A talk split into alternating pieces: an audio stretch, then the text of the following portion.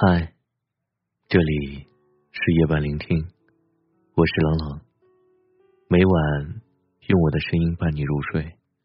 参加东方直播室的节目，有女士到电视台上声讨丈夫，声讨法律不援助自己，已经两百多天没见到孩子了。丈夫把孩子抢走，自己用尽了方法不能要回孩子。我在现场对他提出反对意见。我反对的是他在婚姻当中一步一步将自己逼到没有退路的做法。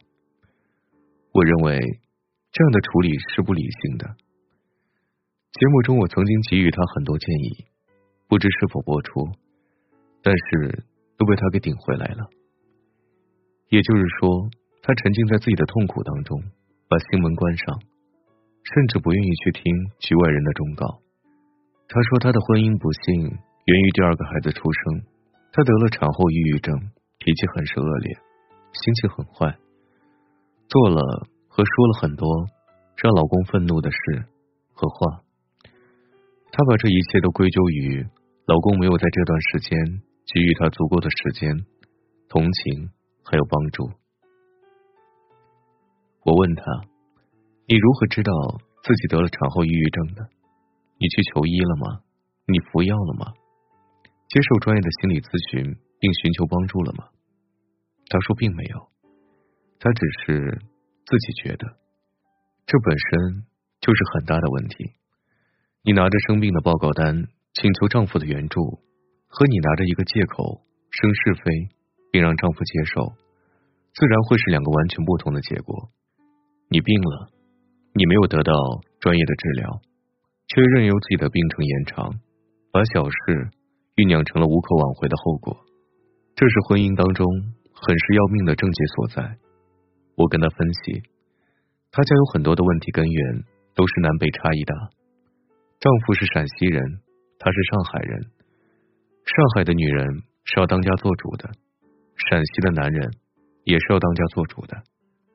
上海女人是要男人顺从和呵护自己的，陕西男人是要女人顺从。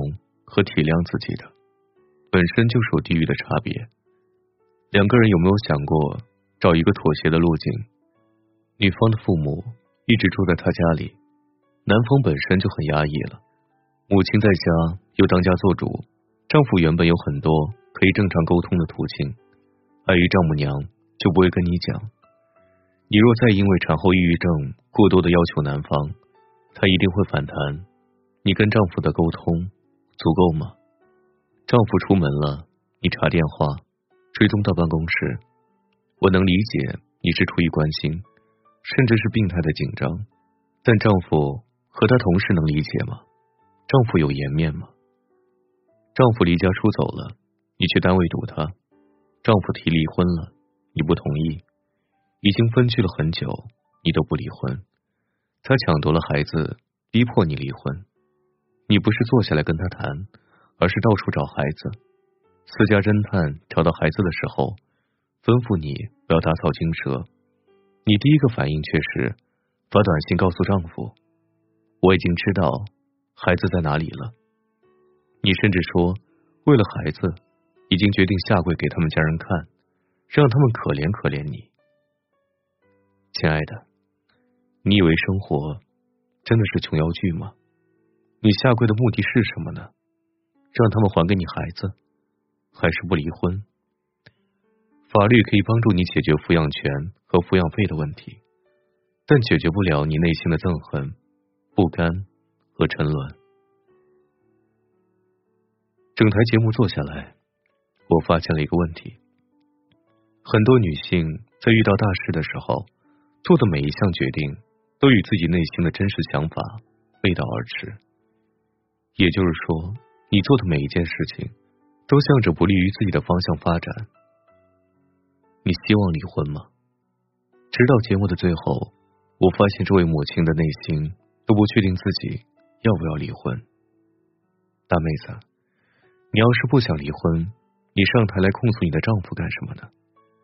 你究竟把男人当成朋友还是敌人？你要是真的想离婚，你为之做了哪些准备？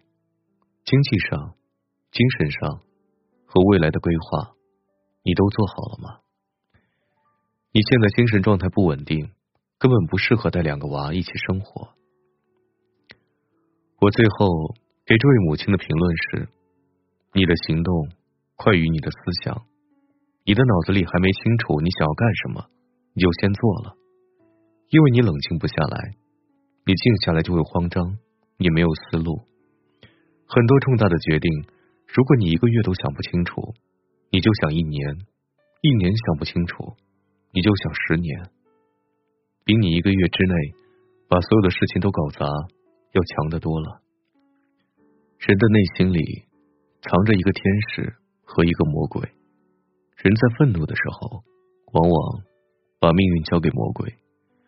通常那个决定是：我过不好，也不会让你好过。这是所有决策当中的下下选。如果你耐心等到天使做主，你会发现，一定有一个结局是：你好，我也好。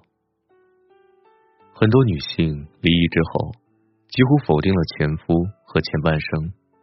那个男人是你选的，但那个前半生是你自己的。无论好坏，他都是由你自己编织的。为什么要否定他，而不是接受他？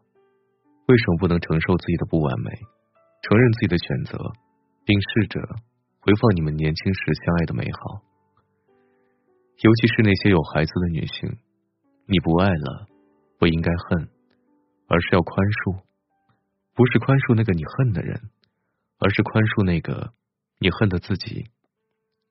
因为错误是两个人共同犯下的，你不原谅他，你就无法原谅自己的愚蠢。人这辈子谁不蠢个几回呢？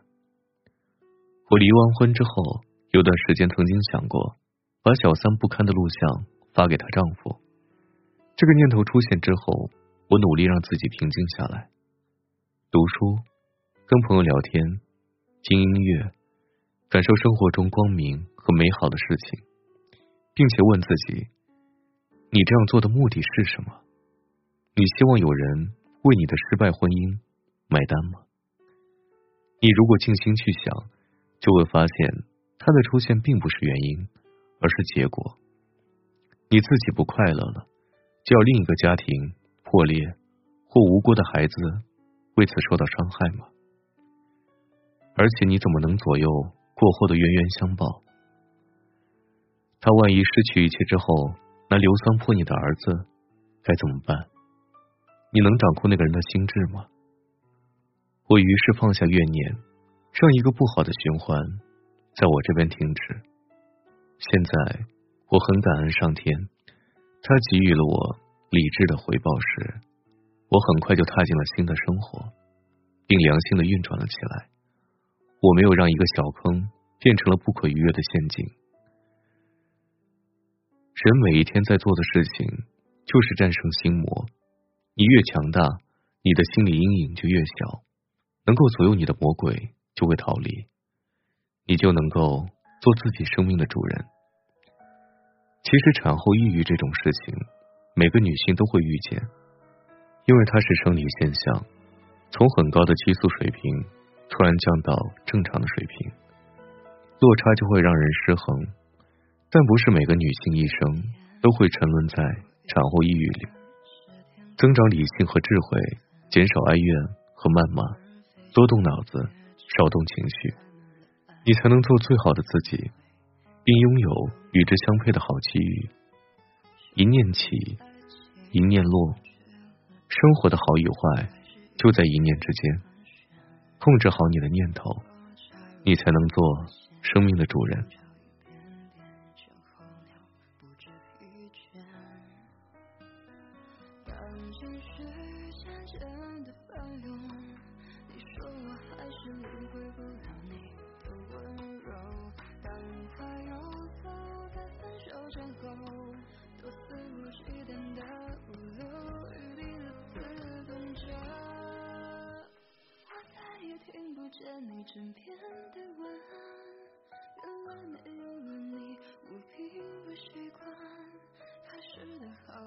不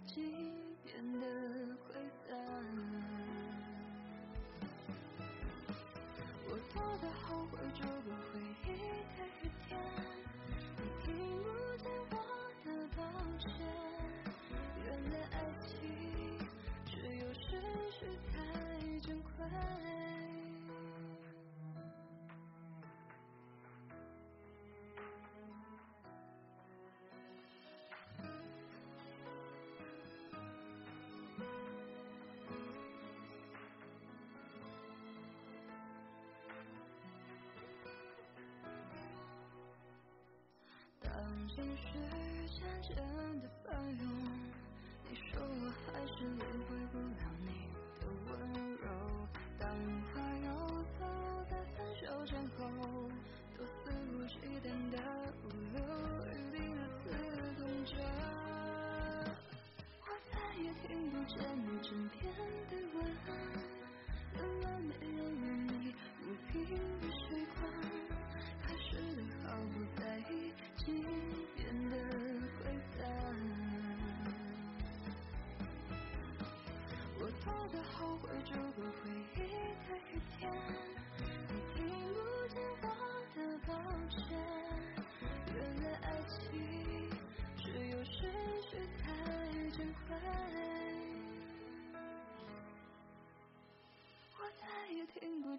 枕边的晚安，原来没有了你，我并不习惯。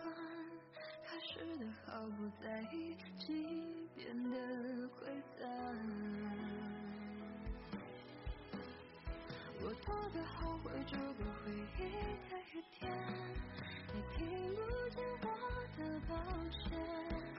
原来爱情只有失去才珍贵。原来爱情只有失去才珍贵。嗯